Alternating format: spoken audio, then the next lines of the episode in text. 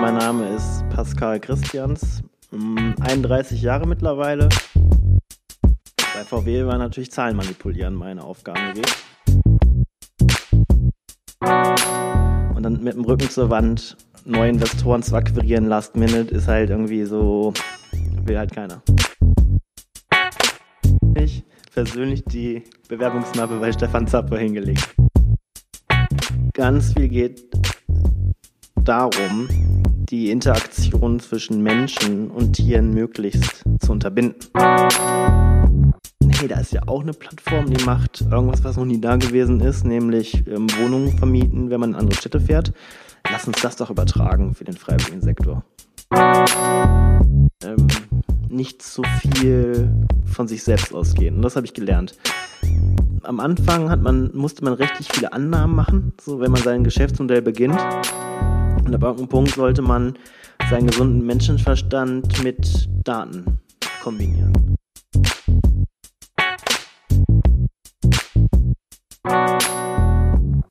B-Boys Exposed Number One. Willkommen zum Piloten dieser Podcast-Serie. Ein Interview-Podcast, bei dem Mitglieder der Beyond Boys Bühne bekommen, ihre Story zu erzählen, den Rückblick auf die Vergangenheit zu wagen, gleichzeitig auch den Ausblick auf die Zukunft. Es geht um Pain, es geht um Mindset, es geht um persönliche Tipps und das Ganze in einer lockeren Atmosphäre. In diesem Fall habe ich, Patrick Nottebaum, Pascal auf seiner Couch zu Hause bei einem Bierchen in der Hand interviewt und wir haben es mal laufen lassen das Ganze auch noch aufgezeichnet. Dabei rumgekommen ist eine ja, großartige Episode mit einem duften Burschen, würde ich mal so sagen. Ziemlich geerdet und trotzdem hat er mit Volunteer World etwas Großartiges geschaffen. Es geht um Startup und ähm, Finanzierungsrunden und solche Dinge. Also wirklich eine Menge Content für euch. Ich freue mich sehr auf Feedback, Resonanz, Kritik, immer ran damit. Gerne an pn.beyondboys.com. Und wenn es euch gefallen hat, dann ja, lasst ein Like da. Sharing is caring. Und erstmal viel Spaß bei dieser Episode.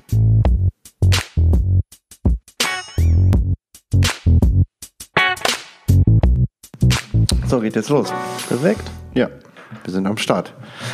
Einen Hörer halte ich noch im Ohr, ne? Falls die Leute denken, hier, was macht der da mit diesem Hörer im Ohr? Das ist äh, einfach zur Sicherheit, falls das hier nach hinten losgeht, da kann ich nochmal eingreifen, so wegen Sound und so. Ist die Redaktion im Hintergrund? Richtig. Ich bin quasi eine One-Man-Show. Äh, Redaktion alles all in one. Ja, Geil. ja liebe Leute, ähm, zur ersten Episode, ja, von B-Boys Exposed. Oh. Das Namengeber? Ey, wer ist der Namengeber? Sag mal. Ja, weiß ich nicht. Ja, muss wohl ganz toller Business Boy gewesen sein. Auf jeden Fall. Äh, kam, war ein bisschen ein schwieriges äh, äh, Finden des Ganzen, aber am Ende des Tages kam da so ein ganz äh, smarter Move um die Ecke und den haben wir direkt genommen. Zack. Bam. Fühle ich mich ja. mega geehrt. Großartig. Ähm, ja, das ganze Thema soll so ein bisschen hier entspannen und locker sein. Am Ende des Tages geht es um Business und ein bisschen um Boys natürlich. Und wir lassen es einfach mal flowen. Also hol uns doch mal ab. So, wer bist denn du überhaupt? Was machst du? Wo kommst du her? So, wer bist denn du? Wo kommst du her? Also, ich komme aus einem ganz, ganz kleinen Kuhdorf am linken Niederrhein, aus Pferd. Und mittlerweile hat es mich in die große, weite Welt getrieben, 40 Kilometer weiter nach Düsseldorf. Und mein Name ist Pascal Christians. 31 Jahre mittlerweile und Gründer, Unternehmer, Businessboy und heute dein Gast. Vielen Dank. Ja, äh, dafür nicht. Das, äh, das Ganze lebt ja im Endeffekt von dir, nicht von mir.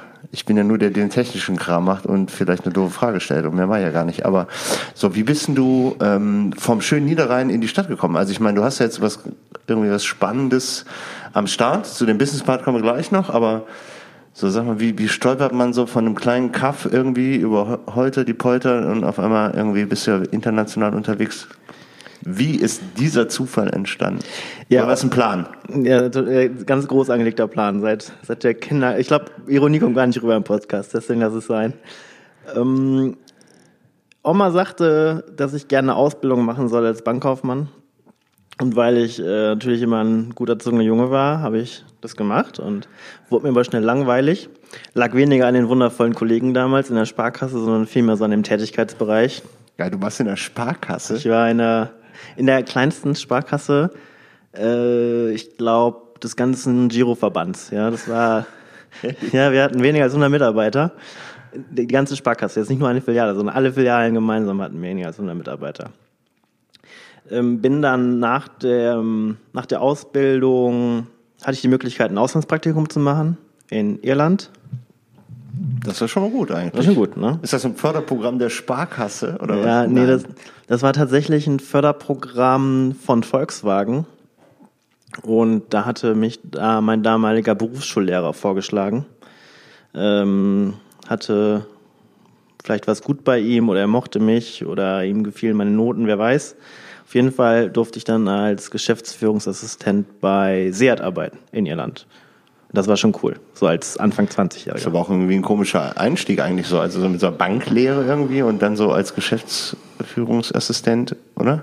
Das war eigentlich nicht so typisch. Normal nehmen dir das so Studenten, die gerade einen Abschluss haben und dann kleine Maus irgendwie durchgejagt werden, oder? Ja, aber an meinem Berufs- und Ausbildungsweg ist so wenig typisch. Also alles, was so nach der Ausbildung kam. Hab quasi hobbymäßig angefangen zu studieren während der Ausbildung und dann an der Fernuni Wirtschaft studiert, das weitergemacht, in, in Irland auch parallel und nachher aus Irland dann bei Banken gearbeitet, dann weiter freiberuflich gearbeitet. Also ich habe mich so ein bisschen diesem typischen Studentenweg entzogen. Ja. ja, ganz klassisch, geil.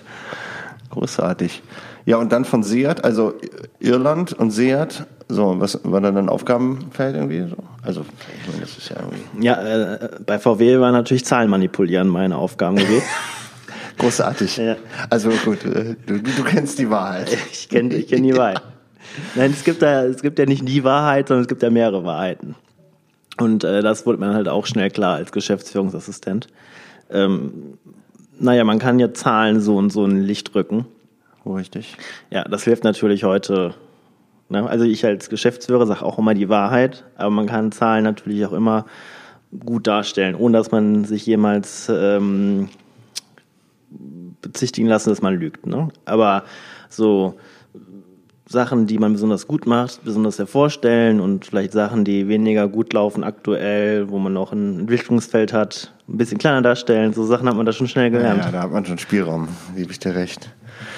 Okay, also hast du früh gelernt, richtig zu kommunizieren, wenn man so sagen. Ja, ja, also, also Kommunikation ist, ist ein wichtiges Thema, gerade äh, da bei VW war das wichtig und als ich glaube, junge Unternehmer ist das auch wichtig. Man muss verschiedene Rollen einnehmen, um zu wissen, wer sein Zielpublikum ist, mit wem man redet, wo man den anderen abholt, äh, auf welchem Level man reden kann, auf welchem Level man vielleicht reden muss, um den anderen das verständlich machen, was man sagt.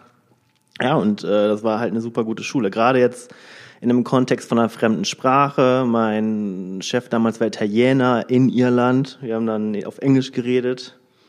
Oder beide haben es versucht, sagen wir so. Holprig, oder? Also mal gut, irgendwie geht das ja, da reden wir ja nicht von irgendwelchen Honks, die in Irland arbeiten, so, aber es ist trotzdem, Sprache ist immer eine Hürde. Also ich, ich muss sagen, ich habe den Italiener besser verstanden als die Iren. Ehrlich? Weil er, weil er war ja auch Fremdsprachler und die anderen haben halt so einen krassen gälischen Akzent angewendet, dass sie mich einfach total verloren haben. Weil die hatten ja auch nicht nur dieses Englisch, was man in der Schule lernt oder was man im Business beigebracht bekommt, sondern die hatten ja super viele Fachausdrücke also ich sage Fachausdrücke jetzt, ich sag Slang, ja. Ja, okay. Also äh, gar nicht, teilweise haben die mich gar nicht abgeholt und äh, ja, Anfang 20 habe ich immer schön gelacht und genickt und gewunken und gesagt, ja, ja, mache ich. Oder muss ich mir erstmal von einem Kumpel übersetzen lassen, was die überhaupt von mir meinten. Geil. Das war auch ein geiles Zug. Es haben, glaube ich, viele, die so mal ehrlich so in ihrer Karriere sind, dass man so ein paar Dinge einfach, da kriegst du was hingelegt, so, da sagst du, ja klar, kein Thema, mache ich. Und danach gehst du raus und denkst dir so, what the fuck? Wie soll ich das jetzt machen? Ja, mein Horror war, ich sollte ähm, Partner anrufen. Also solche Autodealer, also in Irland dann. In Irland, ja, und ich sollte denen klar machen, warum die Automaten irgendwie später geliefert werden. Auf jeden Fall, ich fand schon Horror, face to face auf Englisch zu reden, damals. Und dann die am Telefon und die wussten ja nicht, dass ich jetzt ein Deutscher bin, sondern haben die halt einfach so den krassesten Slang rausgehauen und die so, ah, sorry. Die haben ne? bestimmt voll Bock darauf, dass du denen die gute Nachricht überbringst, die Autos kommen Ja, später. und war, war richtig, das war richtig Pain. Pain in the ass war das. Cool. Aber geil. Wächst man dran, oder? Äh, definitiv. Es nimmt einem halt so die Angst am Ende des Tages, weil auch wenn man vielleicht den Job dann nicht zufriedenstellend erledigt hatte, ähm, weiß man aber, dass einem keiner den Kopf abreißt. Das ist wichtig. Richtig. Also ich glaube so, wenn man das einmal mitgemacht hat, danach bist du halt so ein bisschen wasserdichter, was Krisentelefonate angeht, oder? Weil du weißt halt, man muss jetzt mal eine schlechte Nachricht überbringen. Ja gut, das war natürlich ein softer Einstieg mit den Automaten, ne? Ja, also Krisen, das ist gut, ja. Ich, jedes Krisentelefonat ist, glaube ich, anders. Hatte schon schwierigere als Automaten. Okay, cool. Naja, Hatte mal ein Telefonat, ähm, wo ich meinen Gesellschafter mal bringen musste, dass die Finanzierungsrunde geplatzt war.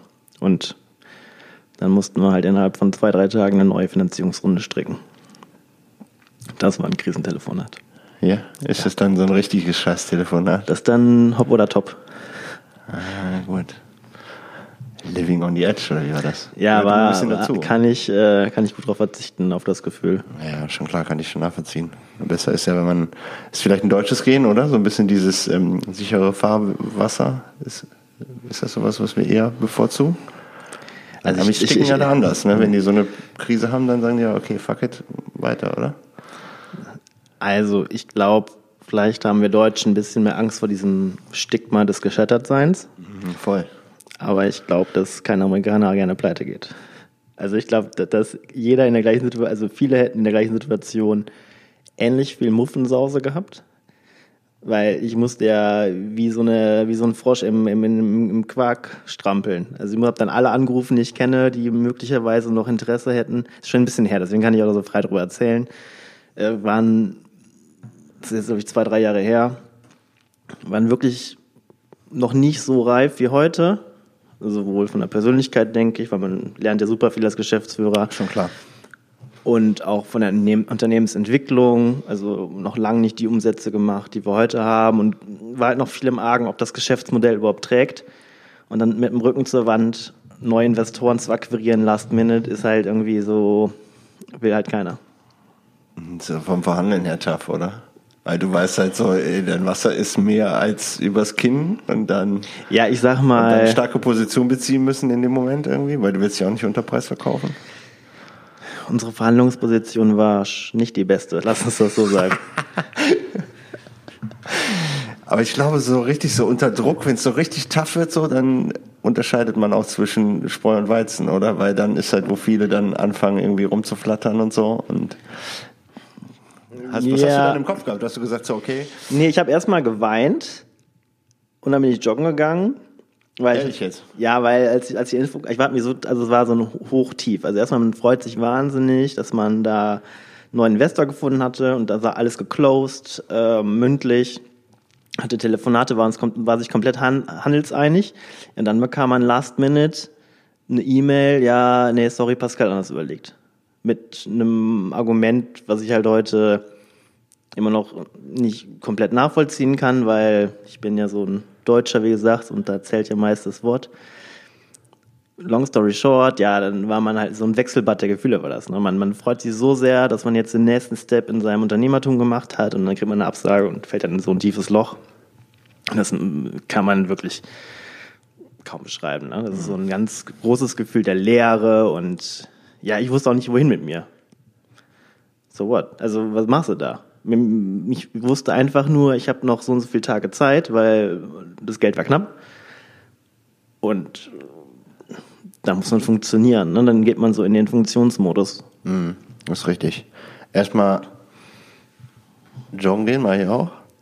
Also wenn es kacke ist, dann brauche ich Pain, so in, in Form von Sport oder irgendwas, weil dann ist so ein bisschen gerade. Und dann einfach so, okay, Zettel, erste Dinge, first things first, anderes skippen, zack, und dann funktionieren. Ja, ich hatte nur telefoniert. Also ich glaube, zehn, zehn Stunden am Stück habe ich mit Leuten telefoniert. Den Situation klar gemacht, abgeholt, was ist der nächste Schritt, wie können wir vielleicht zusammenkommen. Also so schlechte, über Nachrichten, schlechte Nachrichten überbringen ist ja nicht das Geilste. Wenn man das draus machen kann, ne? Ja. dann ist es geil. Hat mich natürlich umso mehr gefreut, als es nachher geklappt hat. Ja, logisch, klar. War das dann eine Not? Also hast du das, das erste, was du am, zuerst verloren hast, hast du es im gleichen Value danach geholt?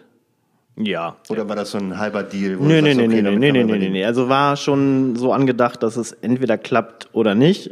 Wir brauchten so eine, ein gewisses Volumen an Funding. Anders, andernfalls hat das sich nichts gebracht und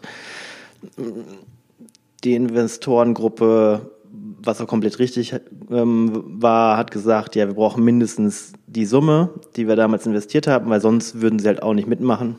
Hätte ich als Investor genauso gemacht. Also man muss da nicht dann noch eine halbe Runde machen. Also es war dann schon ähm, hopp oder top, wie ich gerade gesagt hatte. Geil. Und danach geht man Bier trinken, ne? Also. Ein Bier aber nur. Aber nur eins. In dem Sinne Prost. Ja, cheers. Hm. Aber was vielleicht auch wichtig dazu ist, macht natürlich auch mal demütig. Weil je, egal wie groß der Erfolg ist, den man gerade erfährt, man weiß genau, das kann in den letzten Sekunden auch wieder platzen. Ja, voll. Das ist, das ist halt wichtig auch zu lernen, dass man da an keiner Stelle ähm, abhebt in irgendeiner Art und Weise, sondern immer sich bewusst machen sollte, dass das weiterhin mit großen Risiken verbunden ist, was man macht als Unternehmer. Ja, too big to fail sind ja nur wenige Unternehmen in dieser Welt. UBS ja, vielleicht. Brauche ich noch ein bisschen. Ja, ja, da braucht man ein bisschen, genau. Ja. ja. aber das ist schon gut, ähm, einfach zu wissen, dass bei allem Erfolg und bei allem, was abgeht, du weißt ja nie, was übermorgen ist. Ist vielleicht so ein bisschen deutsche Angst, keine Ahnung. Aber am Ende des Tages habe ich das auch in meinem Geschäftsmodell, egal wer das schon gemacht hat als Unternehmer. Du kannst halt super erfolgreich unterwegs sein, dann laufen zwei, drei, vier, fünf Dinge nicht. Aus Zufällen einfach auch und dann auf einmal ist das ganze Ding am Wackeln und du denkst dir, Alter, was geht jetzt ab? Und dann kommt dieser Funktionsmodus und muss wieder irgendwie raus und du musst wieder voll rein, um das Ding wieder gerade zu rücken. Kann einem jeden Tag erwischen und deswegen, ich glaube, Demut ist ein gutes Wort dafür. Fehlt manchem Unternehmer, glaube ich, sobald das ein bisschen abgeht. Kann ich nicht beurteilen. Weiß ich nicht. Sieht man manchmal. Egal. Ich nicht. Bei uns nicht. Nicht bei ähm, den Business Boys. Richtig. Apropos Business Boys. Wie bist du denn da so in diese ganze Chose reingekommen? Auch so reingerutscht oder wie? Oder hast du dich ordentlich beworben und einen Blumenstrauß ja. abgeliefert oder was hast du gemacht? Ich persönlich, persönlich die Bewerbungsmappe bei Stefan Zapper hingelegt. Richtig. Sein Büro. ähm, nein, ich kam so ein bisschen wie die Jungfrau zum Kind zu den Business Boys. Äh, Fabio Ziemsen von der Metro ähm, war auch einer der Förderer hier, oder ist weiterhin einer der Förderer, ähm, der Start-up-Landschaft in Düsseldorf. Ja. Und er hatte mich auf den Pokerabend eingeladen in seinem Startup Super 7000 Startup Hub Coworking Space. Ja. Ja, und da saßen halt, damals gab es die Business Boys noch nicht, aber dann haben wir da miteinander gepokert und dann hieß es so, ja, wir wollen irgendwie nächste Woche zur Kirmes die Düsseldorfer Rheinkirmes. Und ja, dann hat man mich halt eingeladen. Und das war dann im Nachhinein der Gründungsmythos, wenn man so möchte, der die Business Kirmes. Boys, ja, die drei, die drei Altfässer. Ist auch wichtig. Ja, die drei ja. Altfässer, wir, die hatten dann die, die Verbindung zusammengeschweißt, die sie heute ist. Und ordinär war das mal der Name einer WhatsApp-Gruppe. Ja. Richtig. Vom Namen her, ja. Nur der vom ja, Namen Nur vom so. Namen her. Ja. Aber ist ja, mehr als, ist ja viel mehr als der Name. Mittlerweile viel mehr als das. Jetzt machen wir sogar einen eigenen Podcast. Ähm, und jetzt, wo das Ganze so aus so einem, wir treffen uns mal und trinken drei Fässer Bier zusammen, ist ja am Ende des Tages irgendwie so, oder entsteht gerade, oder ist permanent auch in der Entwicklung, was ich großartig finde. Was sagst du so zu dem, was daraus geworden ist? Also, wo geht die Reise hin? Was ist so, was bringst du rein, was holst du raus aus diesem ganzen, aus dieser Community? Also die ja verschiedene Standbeine hat. Gibst du, bist du da Netto-User oder weiß ich nicht. Ganz großer Bruttoeinzahler. Nein. Nein. Also ich, ich glaube, wenn man das anfängt so zu betrachten, macht man auch schon den ersten Fehler. Genau, sehe ich auch so. Also es, es ist keine, es ist keine Gewinn- und Verlustrechnung, wenn man Mitglied der Business Boys ist, äh, sondern man macht ja auch Deals auf Augenhöhe. So kann es auch nur ein Gewinn, ein Double-Win oder ein Win-Win-Situation für beide sein. Ähm, ich glaube, dass wir auch gar keine Leecher in der Gruppe haben, weil die äh, würden auch einfach nicht passen in unsere Runde. Ähm, ich treffe mich hin und wieder privat mit Business Boys. Ich finde es total spannend, was jetzt gerade abgeht. Wir sind hier gerade so in dieser Professionalisierungsphase, möchte ich meinen. Ich finde die verschiedenen Konzepte interessant. Diese ähm, Sachen, die man miteinander macht, sei es Sport oder Poker oder Stammtisch, Essen gehen etc. Also wichtig ist für mich auch so der Meinungsaustausch, den man untereinander hat. Und ich glaube, es lässt sich gar nicht so quantifizieren nachher an Geldwerten oder sowas. Ähm, was ich reinbringen kann, ist sicherlich Expertise im Online-Marketing, Performance-Marketing, sowas. Ähm, hab die eine oder andere Erfahrung mit Finanzierungsrunden. Auch wichtig. Auch wichtig. Hm, habe mittlerweile ein sehr gutes Netzwerk auf, in Übersee an den beiden Küsten durch meine Unternehmertätigkeit. Ähm, gutes Netzwerk auch in die Berliner Startup-Szene. Die immer noch die größte ist in Deutschland, oder? Mit Abstand? Ja, das bleibt auch so, glaube ich. Ja, das Ja. ist so, weil es halt Metropole und Ja. da sind alle, ne? Berlin ist ja auch eine coole Stadt. Absolut, bin ich voll bei dir. Aber man muss halt immer so lange fahren von A nach B, ne? A, das und B, ich, da ist immer was zu tun. Und meine Logik war damals, wenn ich jetzt in Berlin ein Startup gründen würde, würde ich immer auf den Startup-Partys rumhängen und nicht an meinem Würdest Business arbeiten. arbeiten. Würde ich, ich weniger arbeiten. Stimmt, weil Community ist groß da, Die ne? ist groß. Und es gibt immer einen Grund, sich zu treffen und auszutauschen. Ich glaube, da gibt es auch Leute, die gründen seit einer Million Jahren Die machen, die machen Projekte im Café. Ja, genau, ja, ja. Ja, ist doch gut, dass du Haben, das hier haben immer was in der Pipe. Richtig. Alle haben Projekte und alle sind busy. Always. That's, that's Berlin. Ähm, aber zum Standort Düsseldorf, also weil Business Boys hieß mal oder heißt ja aktuell immer noch Business Boys Düsseldorf, obwohl es auch welche gibt, die gar nicht von hier kommen, entwickelt sich gerade alles. Aber der Standort Düsseldorf für Business ist der eigentlich, findest du den gut, findest du den schlecht? Mm, Aufgestellte Frage. Düsseldorf auf der Vorteilseite, glaube ich, ist dieses große Einzugsgebiet als Business. Wir haben in so einem Unternehmen Mitarbeiter und Praktikanten ähm, aus dem Ruhrgebiet. Also unsere Leiterin aus dem Customer Success pendelt, glaube ich, aus Gelsenkirchen oder nicht. Ich weiß, dass sie aus Gelsenkirchen pendelt. Ähm, auf Gre- Grevenbroich kommt unser Head of Marketing und viele Unis haben super talentierte Studenten, also sei es von der Uni Münster, ähm, in Krefeld, Köln. Also ich muss ja niemandem erzählen, wie toll das Einzugsgebiet Düsseldorf ist. Ganz geil in Düsseldorf ist der Flughafen. Der ist super nah dran. Ja, und also- super easy mit Uber zu erreichen für kleine Maus. Anders als in Ja. München. Das ist der Horror da. Ich fahre sogar mit Öffentlichen dahin, ja. Ja, noch besser. Sehr, sehr, sehr äh, vorbildlich. Das muss ich jetzt ja. so sagen. Nee, ich war, Nein, natürlich. Nein, das ist ja, ähm, wir sind ja gerade bei mir zu Hause und die S-Bahn, die direkt zum Flughafen fährt, ist direkt vor meiner Haustür. Und von daher ähm, tut sich das gar nichts, ob ich jetzt mit der S-Bahn fahren würde und mit dem Uber.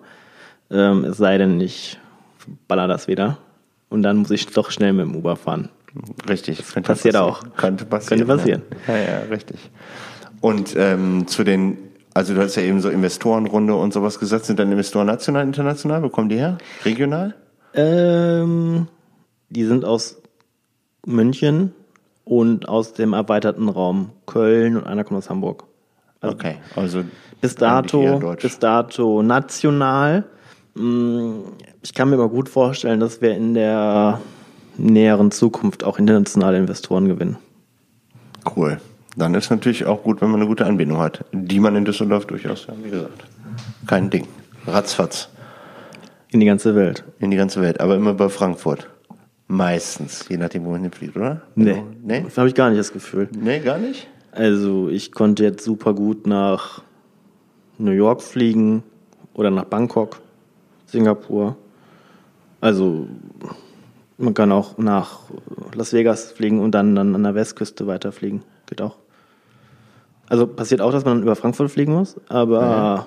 ich finde, da Düsseldorf hat auch gute internationale Verbindungen. Okay. Vielleicht liegt es so ein bisschen dran, wo, wo man, in die Welt. Ja, klar, logisch. Ja. Ich habe irgendwie letztens äh, Israel geht direkt nicht. Doch, geht auch. Nein, geht nur über Wien. Ja. Also ich bin mal nach Israel, also vielleicht gibt es das nicht mehr. Germania war das. Also ist, ist die Pleite wieder? Genau, German die Pleite gibt es nicht mehr und äh, genau, das war. es gibt aktuell keine Direktflüge von. Ja. Egal. Gab's mal. Gab's mal. Wird es auch wieder geben, weil wenn das einer hört hier in anderthalb Jahren, dann machen sie alle kaputt, weil gibt schon wieder längst, aber egal.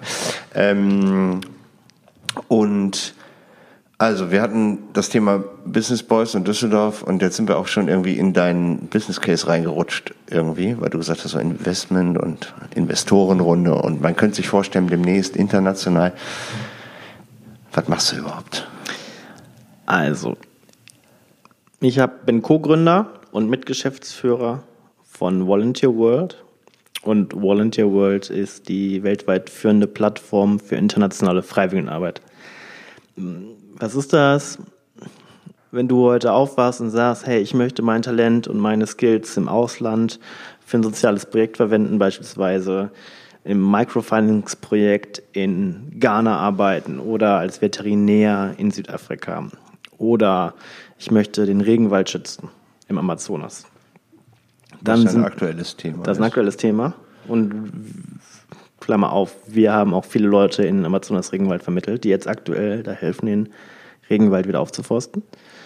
Und wir vergleichen über 1800 Möglichkeiten, sich in 80 Ländern sozial zu engagieren. Wir helfen dabei, die Qualität der Projekte zu ermitteln. Wir helfen bei der Kommunikation mit den Projekten vor Ort und wickeln alles drumherum ab, was für den Freiwilligen wichtig ist.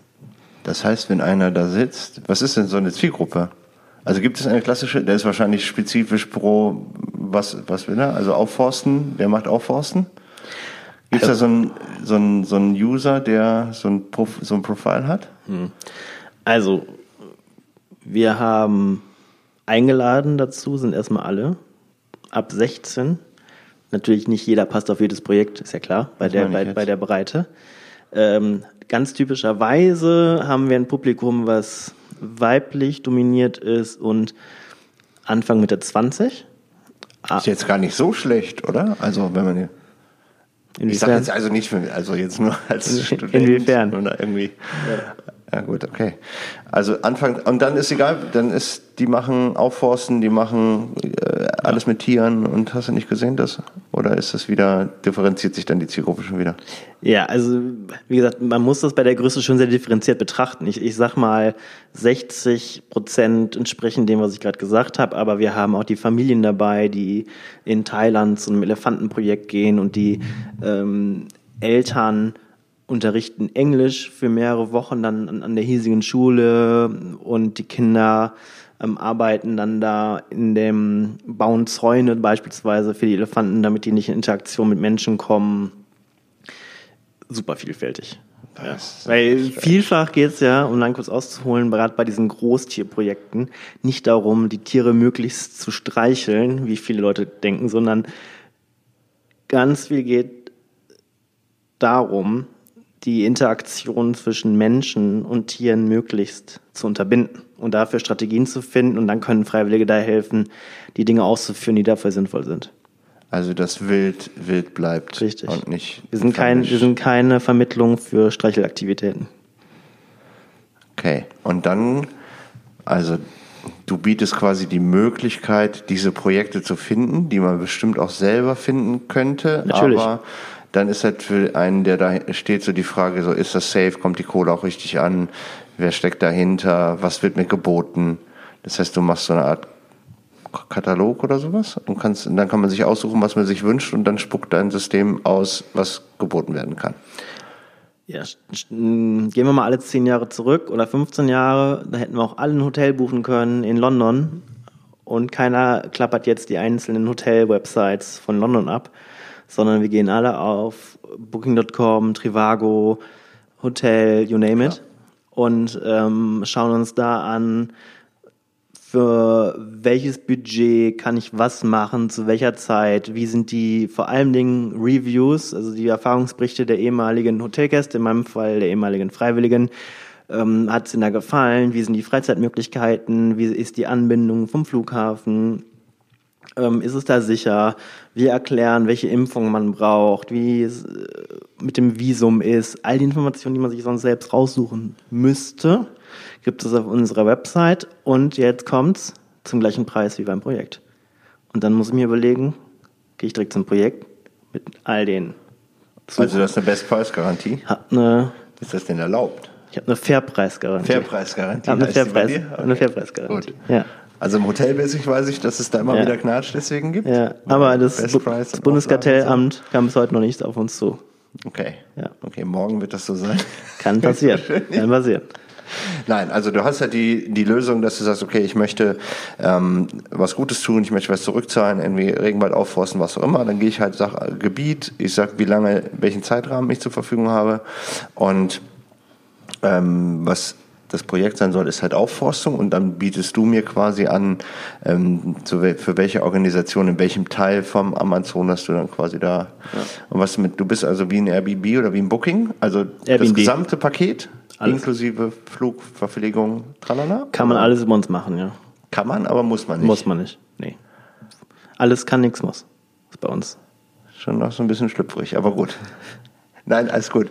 Also du kannst dir die verschiedenen Optionen aussuchen und dann äh, dementsprechend ist dann die Charge und du kriegst wahrscheinlich einen Anteil von dieser genau. Buchungscharge, ähnlich wie Booking und Richtig, HRS genau so ist das. Genau so ist das. Okay, cool. Mega. Wie kommt man denn auf so einen Trichter? Bist du selber irgendwie unter ähm, Volunteering unterwegs gewesen und hast dann gesagt, so, ey, wieso muss ich den ganzen Scheiß hier selber raussuchen? Kann man das nicht einfacher machen? Also die Gründungsidee hatte mein bester Freund. Ähm, das ist wirklich über zehn Jahre her. Und ich war in meiner Jugend schon als Freiwilliger aktiv. Ich war ganz stolzer Jugendfeuerwehrmann. In diesem. In Geldern, in, in Geldern, Geldern fährt, okay. ja. Ähm, aber trinken die nicht eigentlich nur Bier in meiner freiwilligen nee, Nee, das also machen nur die Erwachsenen, wenn man aus der Jugendfeuerwehr rauskommt. Achso, das kommt später. Ja. Okay, ich kenne das die, nur in Bayern. Die, die, die, Jugend, die, die Jugendfeuerwehr muss das Bier bringen. Das ist, der, das ist der Unterschied zwischen Jugendfeuerwehr und Feuerwehrmann. Ah, okay, cool. Also wo ist denn, okay. Vorbild ist dann auch schon da für später und so. Ja, muss okay. ja. Wird okay. man halt wird man besser eingeübt, wenn man in der Jugendfeuerwehr ist.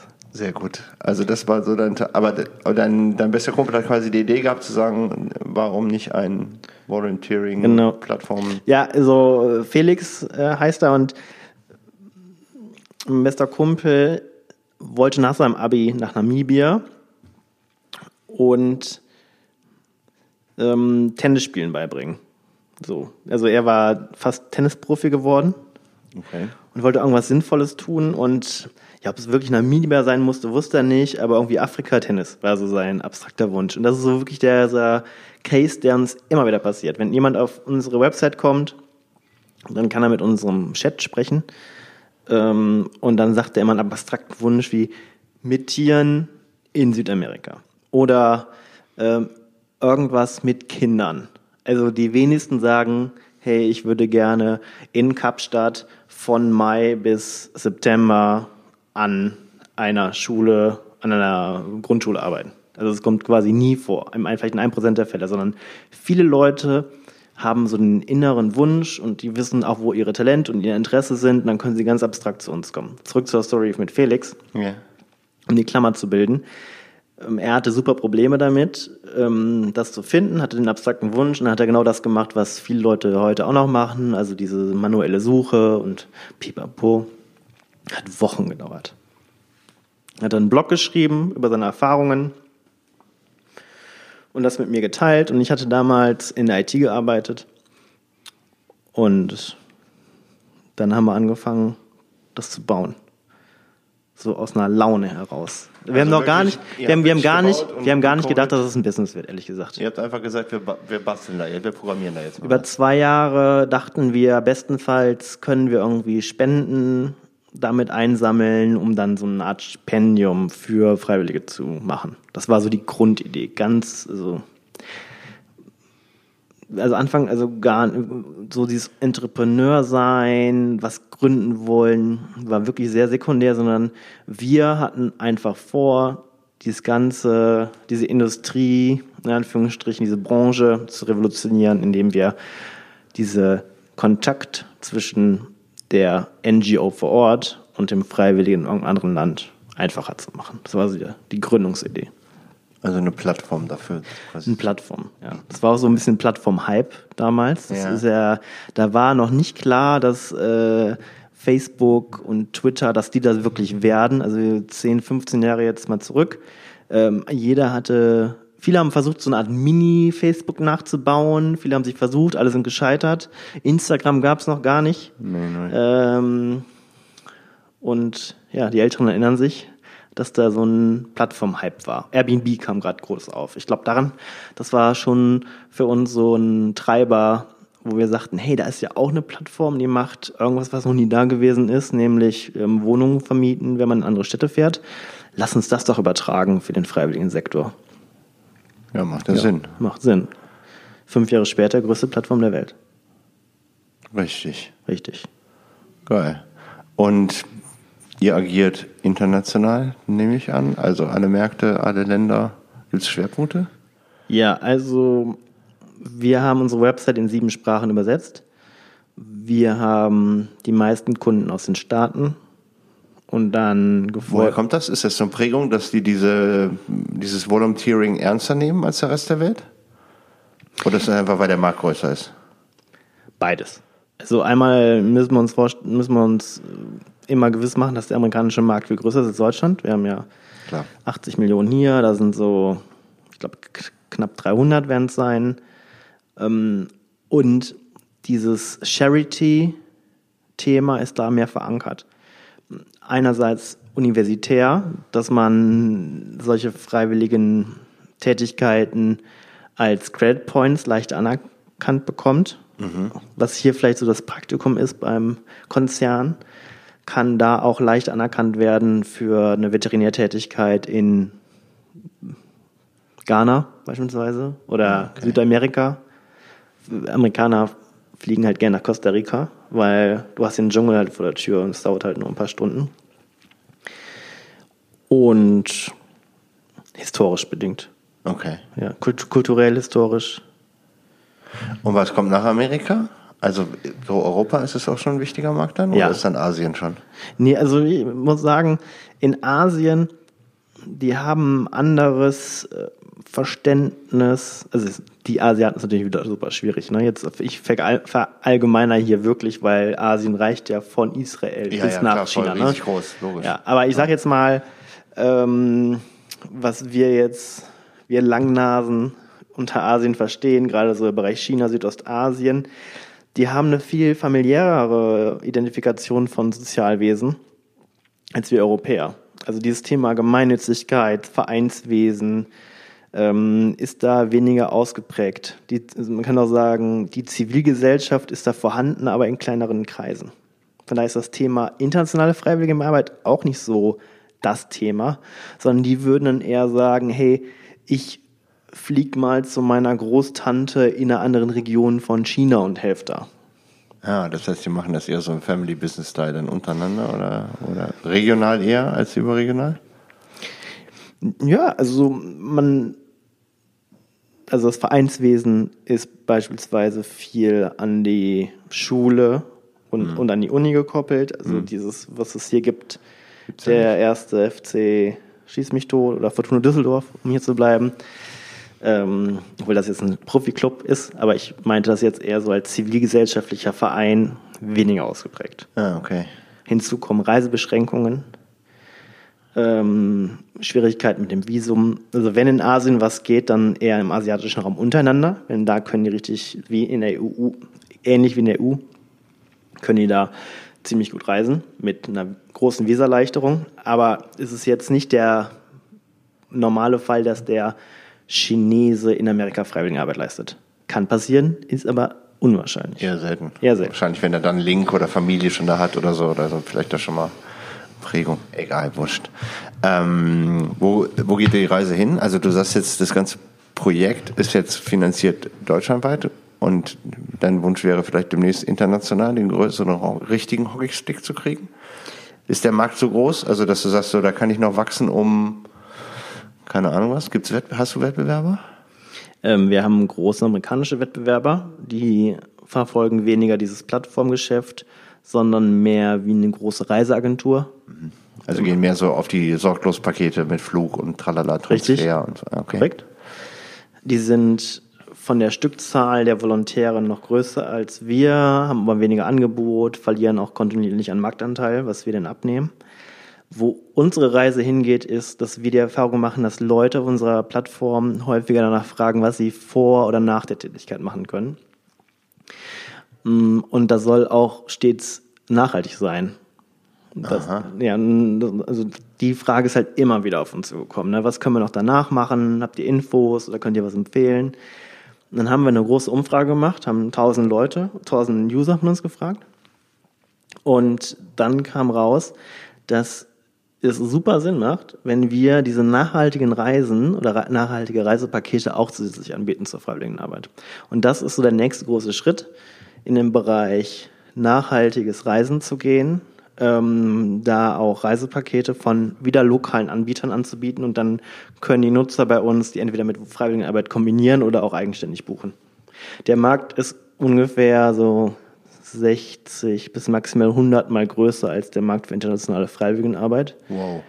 Und von daher ist das unser nächstes großes Ziel, nachdem wir jetzt einen, einen Nischenmarkt stark ähm, fokussiert haben und da innerhalb von wenigen Jahren zum, zum Branchenleader aufgestiegen sind und in den, unsere Produktportfolio dementsprechend zu erweitern. Okay, großartig. Und ja, dann neue Kohle ran und Mal Kohle ran. Hast du Kohle dabei? ran und Marketing. Hast du dabei? Komm, müssen wir später diskutieren. Okay. Ich, meine kleinen 3,50 Euro, die ich da habe, die bringen dich ja nicht weiter. Ja, aber tatsächlich ähm, haben jetzt so Ende 2019, wir sind aktuell aktiv auf der Suche nach Investoren. Sollte jemand über sein Netzwerk kennen im Bereich Tourismus oder jedenfalls auch im Bereich Plattform, dann ähm, soll er sich super gerne bei uns melden. Okay. Machen wir, packen wir in die Links rein. Also da gibt's immer so bei jeder Episode Die so. Show Notes. Die Shownotes, die so- sogenannten, und da werden wir dann entsprechend nochmal, ich was reinpacken, dass man nicht auch finden kann. Mega. Trash Talk hatten wir schon so ein bisschen eben, ne? Also ich finde wichtig, wenn man so hier so, wir haben ja unterschiedliche Boys irgendwie am Start, von Multi-Unternehmer über so, ja, Single-Unternehmer wie mich, die nicht so große Räder drehen weltweit, dann wieder so Leute wie dich. Also es ist ein sehr breites Portfolio. Macht's auch spannend. Das macht es mega spannend, weil ähm, lustigerweise kann man immer eine Frage stellen in der Runde und kann sagen, sag mal, kennt einer zufällig jemanden, der waffenfähiges Plutonium liefern kann und irgendeiner kennt einen, der einen kennt? Also es ist jetzt ein blödes Beispiel, aber Aber ist schon die häufigste Frage, ne? ist schon die wirklich häufigste Frage. Nein. Also zu den wirklich skurrilsten Anfragen, so kennt einer jemanden, der spezialisiert ist auf dies, der ist mit äh, Schwerpunkt Tralala, hast du nicht gesehen? Und ich denk so, den gibt es gar nicht auf der Welt. Und dann kommt so, ja, habe ich hier, ist die Handynummer, bestellen lieben Gruß von mir. Denke ich immer so, Alter, kann nicht wahr sein. Kennt jemand einen Profi für die Vermittlung von Sternekochs zum, Zum Beispiel. Ja. Da gibt's auch so einen Vogel, Ja. der sowas macht. Also es ist wirklich strange, aber es sind halt viele Unternehmer dabei oder Leute, die karrierefokussiert sind und da geht's halt auch um, um Leidenschaft und was man mitbringen sollte, um halt erfolgreich ein Unternehmer zu sein. Ich glaube, das ist so eine DNA, was eigentlich alle ziemlich gleich haben. Also einen gewissen Man kann ja auch Unternehmer in einem fremden Unternehmer sein. Das ist ja so ein Spirit. Ja, ja, natürlich. Ich meine ja, es gibt ja Typen, die sind angestellt und eigentlich keine Inhaber von einem Unternehmen, aber trotzdem halt mit diesem selben Spirit irgendwie behaftet, die irgendwie die geben und nicht ans, an sich zuerst denken, sondern einfach an, an das Projekt und an den Higher Purpose und das, was wir nach vorne treiben wollen. Weil am Ende des Tages kommt zurück, so ein bisschen Karma-Shit-mäßig, aber das ist, was es ist, glaube ich fest dran. Man muss auch manchmal mal einfach nur abliefern und dann wird es schon was werden. Ich sag mal ja. Also ich weiß, ich bin jetzt nicht der Karma-Gläubigste. Ja, aber du Aber weißt, was ich meine. ich weißt glaube, du? aus so einer Ethik heraus ist es schon wichtig, dass man gibt. Richtig, Ja. genau. Und da, ähm, deswegen geht's um Geben, nämlich Shit Talk Jetzt, kommt, jetzt kommt quasi der Content, den ich dir, äh, den ich dir jetzt abverlange, ob du Bock drauf hast oder nicht, so ein I don't fucking care. Ah, sehr geil, ich freue mich. Es geht nämlich um den Trash Talk, also was richtig scheiße gelaufen ist, deine Conclusion daraus und Business Hack und Life Hack. Bam. So, bam, da Dinge nacheinander, Content pur.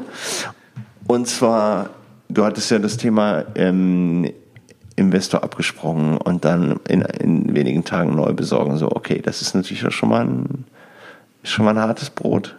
Hast du noch eins drauf?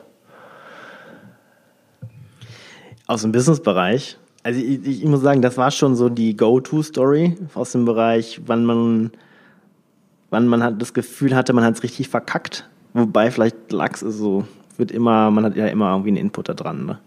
Denke ich mir immer. Vielleicht, vielleicht auch nicht, aber klar hinterfragt man sich dann schnell, äh, habe ich irgendwas falsch gemacht, ne? So dieses Hinterfragen ist halt dann, liegt man da nachts, kann sowieso nicht pennen, man ist so sich in der Zukunft unsicher und dann spielt man so Sachen durch. Äh, ich weiß ja gar nicht, wie ich Hartz IV beantrage und sowas. Und solche Gedanken kommen dann tatsächlich. So ja, so geil, so geil. Ja, ja. Oder, oder äh, muss ich jetzt privat insolvent gehen? Dann habe ich so nachgerechnet, welche, welche Verpflichtungen ich habe und sowas. Das war schon alles kurz vor knapp, ich sag's dir. Das war schon. Also gerade wenn man nachts dann liegt, dann, dann steigert man sich da auch selbst ja, so ein bisschen rein. In, ja, alles, alles ja, negativ voll. und hat die Sachen noch nicht verdaut. Und äh, ja, dann geht's halt einmal auch nicht gut, ne? In, vor allem, ich meine, ich habe mal so ein ganz kleines WG-Zimmer gehabt, das hat, das hat, hat nicht geholfen, es war Herbst. Und alles war so, ja, ich, also wie, wie, so, wie so in so einem richtig depressiven Loch, ne? Also in so einem Mini-WG-Zimmer im Herbst hat geregnet, also wie so, so, so cinematisch fast schon. Sehr alles, schön. Alles gepasst. Okay. Aber. Ich war auch schon oft krank im Ausland, ne? Das hilft. Ach, ich habe noch eine Story. Ja, jetzt. Ich war in, ich weiß nicht, ob das, ob das dazu passt, aber ich erzähle sie immer gerne, weil sie so schön eklig ist. Ich war in Sri Lanka und war bei dem remotesten, entferntesten Elefantenprojekt äh, im tiefsten Dschungel von Sri Lanka. Musste ich drei Stunden mit dem Taxi fahren also hatte erstmal super Probleme, da ein Taxi zu finden, was mich hingebracht hat, weil der Taxifahrer hatte ja auch keinen Bock, sechs Stunden Auto zu fahren. Ne? Ja, long story short, war ich da zwei, drei Tage, wurde dann von dem, wurde dann von dem Ranger da zurückgebracht und dann komme ich zurück nach Deutschland und denke so, boah, warum habe ich denn so Bauchschmerzen? Ne? Ja, und dann ging ich zum Arzt, dann sagte er, ja, ganz normal, müssen Sie mal ein bisschen hier Mörchen ich weiß noch ganz genau, meinte der Arzt, ja, er kann jetzt nichts, äh, kann nichts sehen, müssen wir ein bisschen geknetete Möhrchen, Kartoffelchen essen, dann geht das wieder weg. Ja, äh, ging nicht weg. ging nicht weg? Ging nicht weg. Und nachher kam raus, dass ich mir so richtig krass exotische Würmer eingefangen hatte. Nee. Ja. Und die waren nachher so, äh, 12 bis 15 Zentimeter lang. Ugh. Richtig eklig, ne? Das, das ist, ja eklig. Das ist richtiger Echt? Trash, richtiger Trash-Talk hier. Ja, tatsächlich. Und ähm, war natürlich auch dann sehr schwierig von der Psyche her zu wissen, dass man so viel Würmer in einem Wurm, also war nicht nur einer, sondern halt viele, viele lange Würmer. Und dann musste ich durch so eine Wurmkur wie ein Hund. Nee. Ja. Echt jetzt? Tatsache. Ohne Scheiß, ohne Flachs. Aber wie kommt, also hättest du das verhindern können? Nee, also ähm, wer es genau wissen will, das passiert nur, wenn mit menschlichem Kot gedüngt wird. Und anscheinend muss in einem Dorf, wo das Gemüse fürs Projekt bezogen worden ist, noch so sehr traditionell Landwirtschaft betrieben worden sein, möchte ich meinen. Und das ist so von der Literatur her, was ich mir angelesen hatte, die einzige Möglichkeit, wie ich das eingefangen habe. Das heißt, die haben quasi selbst gedüngt. Ja, in der Ach, Not macht erfinderisch da. Hätten ja den Elefantenkot nehmen können, ne? Eigentlich schon. Eigentlich schon, ne? Ja. Vielleicht ist er nicht so, keine Ahnung. Aber vielleicht schmeckt er nicht so gut und dann schmeckt das Radieschen nicht so lecker. ja. Das weiß es weiß ich, ja. Oh Gott. Okay, also, wenn man dann heißt, wenn man auf Reisen geht, kann man auch den Arzt hinterher mal konsultieren, äh, um vielleicht mal zu checken, was das denn ist, bevor man es ignoriert. Äh, ja, also das Ding ist, wenn ich zum Arzt gehe, dann sage ich halt immer direkt, hey, ich war in letztem im halben Jahr in den Tropen oder sowas, weil das ist halt immer bei mir. Ich mache viele, viele lange Reisen Ja. und auch in exotische Länder, war gerade in Äthiopien, äh, viel Südostasien, Südamerika. Man muss halt auch sagen, dass das halt auch nicht Alltag ist für die Ärzte hier vor kann Ort. das jeder Arzt checken so, wenn du mit so einer Wenn die ein Buch aufschlagen, dann ja, ne? Dann, also was ich jetzt erfahr die Erfahrung gemacht habe, dass der ein Buch, dann schlagen das Buch auf, ne? Dann sage ich so, ja, ich habe schon gelesen. Also tatsächlich dann komme ich wie so ein Dovi Oberschlauer dann zum Arzt und sag so, ich wollte nur sagen, ich habe jetzt irgendwie Fieber gehabt mehrere Male und ich war da und da, das war Malariagebiet. Ja, und dann sagen die, ja, gehen Sie mal zum Tropenarzt. Im Zweifel. Volle Kompetenz. Ja gut, aber ich meine, Ja, dafür oft gibt's die, aber dafür gibt's die, aber, Ja. aber dafür gibt's die Tropenmediziner, ja? Kann ja nicht jeder, kann ja nicht Nee, jeder alles ich wissen. sagen. Ich meine, wer äh, hast ja da so jemanden sitzen und dann denkst du ja, wann waren sie das? Ja, ich war gestern das letzte Mal in den Tropen und die anderen 150 Patienten, die draußen sitzen, waren noch nie in den Tropen. Also die Wahrscheinlichkeit ist ja da in der Prozentsatz, oder? In der deutschen Bevölkerung. Aber deswegen, der gute Arzt fragt dann ja, ne? Der, äh, also ich habe tatsächlich fragen die immer, waren sie in letzter Zeit auf Reisen, wenn ich dann irgendwie, also ich bin jetzt nicht andauernd krank. Das war jetzt einmal nochmal ein Fall, wo das dann hieß, wo ich dann öfter mal Fieber gehabt habe. War aber nix. Kein Malaria. Bin Malaria-free. Bin auch wurmfrei. okay, das ist gut. Also die Wurmkur hat geholfen. Ja, klar. Super, super Wurm. Mega. Kann ich jedem empfehlen, der sein. Ach, prophylaktisch der- aber der- nicht, oder? Nee, ist, ist halt, sind halt schon Hammer-Medikamente, ne? Das, Ja, ja, das, das, gut, radiert klar. da, das radiert da alles einmal aus. Oh, Gottes Willen. Okay, also für die Hörer, die noch dran sind und noch nicht abgestellt haben, Wurmkur. Gibt es auch für Menschen. Ähm, was ist ein Business-Hack? Letzte geile Business-Hack, den ich äh, gehabt habe, ist bei Instagram ein Multilink in die Bio zu packen. Was heißt also das? mehr als ein Link. Ja, aber ein, man kann ja nur einen Link packen, aber Ja. es gibt ähm, Tree heißt das, glaube ich. Also Tree ist so ein Tool, das macht nichts anderes als so eine statische Seite mit mehreren Links hinter den Link zu legen, der aber richtig fancy cool aussieht. Und ich kam da wegen den ganzen Insta-Fashion-Models, die das haben, wurde mir gesagt. Habe ich natürlich nicht selbst abonniert, sondern wurde mir dann berichtet und dann haben wir auch das Tool implementiert. Und meinst du, wie lange ist das Tool noch da? spricht erstmal nichts dagegen. Das ist, das ist Zuckerberg ist ja, wenn er irgendwie merkt, da kommt einer, der cheatet sein System, dann ist er ja relativ rigoros. Zack. Ich sag Schauen nur, mal. Newsletter per WhatsApp haben ja ganz viele drauf gesetzt. Also kriege ich jeden Morgen von der Rheinischen Post zum Beispiel, die machen einen Newsletter-Versand per WhatsApp. Kriegst halt so eine Sprach, so ein, wie so einen kleinen Podcast. Ja. Und dann hinterher zum Lesen mit den Links, die dann auf die Homepage gehen, kriegst du per WhatsApp. geht mehr. Hat der Zuckerberg keinen Bock mehr drauf, wird eingestellt. Ich habe gestern gesehen, äh, wir haben, wie gesagt, wir haben jetzt Oktober 19. Ähm, zum ersten Mal wurde mir angezeigt, wenn ich mit Facebook Werbung machen möchte, da gab es die Option WhatsApp jetzt. Nee. Weil, äh, hat mich gewundert, weil Mark Zuckerberg hat doch gesagt, korrigiere mich, aber es wird niemals in Werbung auf Instagram geben, richtig?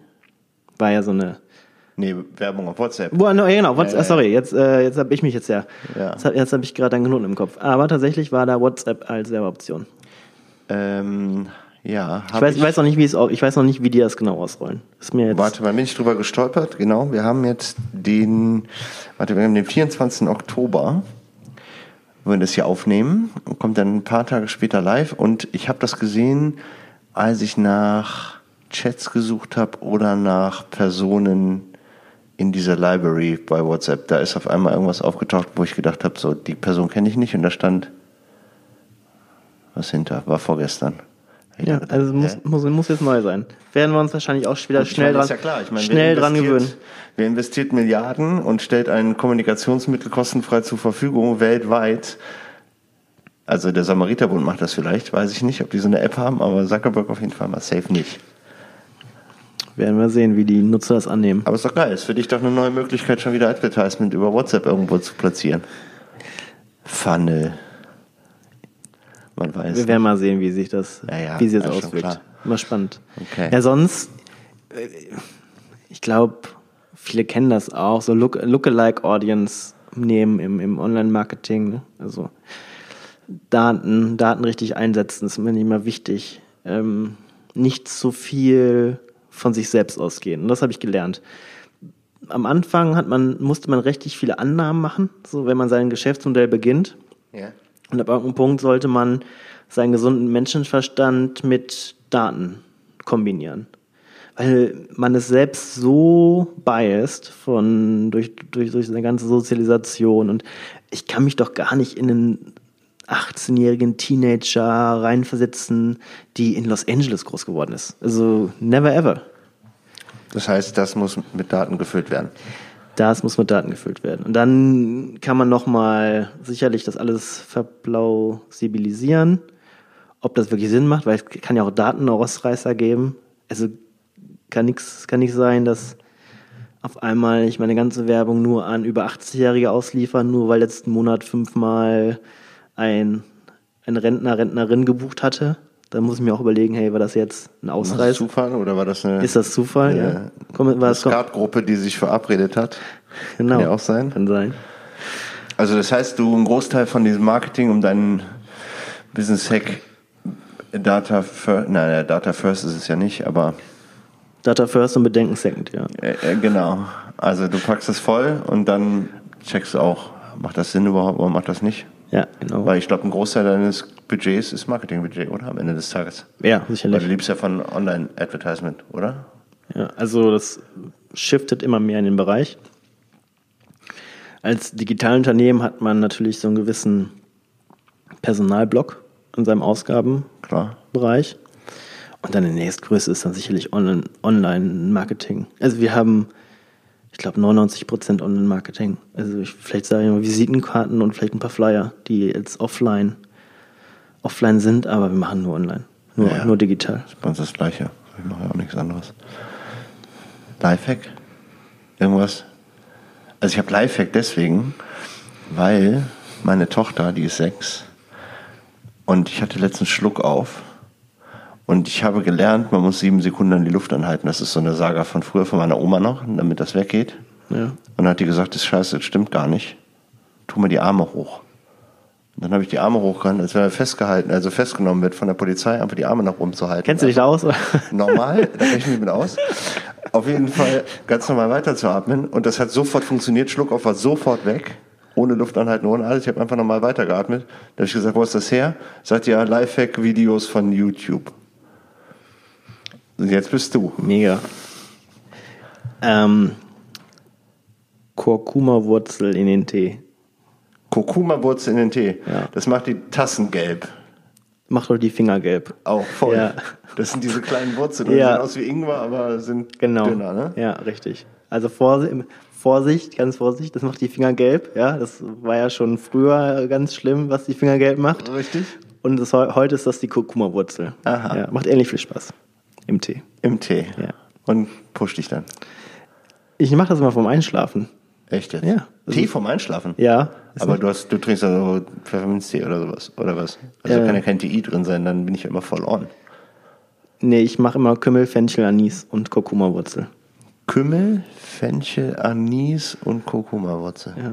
Weil ich, ich esse immer sehr, ich esse immer relativ spät abends. Ja. Ich habe so einen verkappten Biorhythmus. Also ich bin ein Langschläfer und deswegen zieht sich das alles nach hinten. Und ich esse auch relativ spät. Okay. Und deswegen sind das, äh, ist das so eine Themische, die den Magen super beruhigt. Okay. Und dann kann man schön einschlafen. Da kann man schön Mit so einem einschlafen. warmig wohlen Gefühl, mit einer heißen Kurkuma-Wurzel im Belly. Beste. Okay. Ja. Haben wir was gelernt. ne? Wahnsinn. Okay, also die, die Kombination mit dem Tee, die kommt auf jeden Fall auch. Ja, was, was so vor fünf Jahren die Ingwerwurzel war, ist jetzt die Kurkuma. Ist jetzt die Kurkuma-Wurzel. Ja, so kleiner und farblicher, aber am Ende ja. des Tages. Aber Vorsicht zu genießen. Vorsicht. Ja, ja, ja, schon Nee. klar. Okay. Ähm, wir haben die Hacks, wir haben. Haben wir sonst noch was? Eigentlich? Ich bin nur Gast hier. Ja, aber du musst ja den Content liefern, nicht ich. Ich bin ja der Moderator. Nee, ich habe alles gesagt, was ich sagen wollte. Okay. Großartig. Dann stay tuned, liebe Leute. Vielen, vielen Dank, dass ihr äh, dabei seid bei der ersten Episode von A Business Boys Wir Exposed. freuen uns auf Feedback natürlich. Feedback, egal auf welchem Kanal, ähm, immer, immer ran damit. Ähm, folgt auch uns gerne auf allen Sumi-Kanälen, also bei Instagram oder bei Facebook haben wir auch sowas, wenn er noch sein sollte. Ähm, Homepage ist auch da. Und ja, da könnt ihr ein bisschen mehr darüber erfahren, was wir so machen, wir so sind. Und äh, wir werden jetzt peu à peu die Jungs hier vorstellen. Und ja, Pascal, merci beaucoup, dass du Der Rea. dabei warst. Haut rein, bis demnächst. Ciao. Ciao mit V.